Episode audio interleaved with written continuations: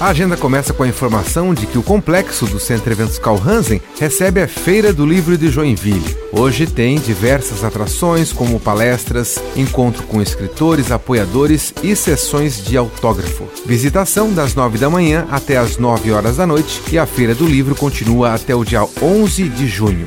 E nesta terça-feira, mais uma sessão do ensaio aberto do grupo Chora Joinville. Desta vez será na Escola de Ensino Médio Luiz Henrique da Silveira, no bairro Parque Guarani. Início às sete e meia da noite, com entrada gratuita.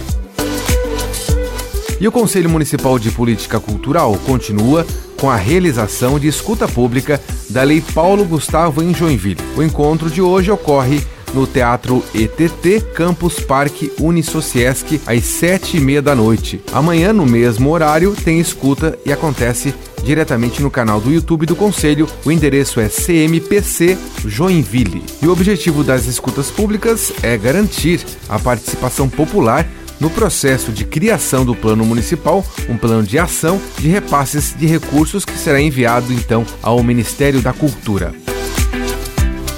com gravação e edição de Alexandre Silveira e a apresentação comigo, Jefferson Correa. Essa foi a sua agenda cultural.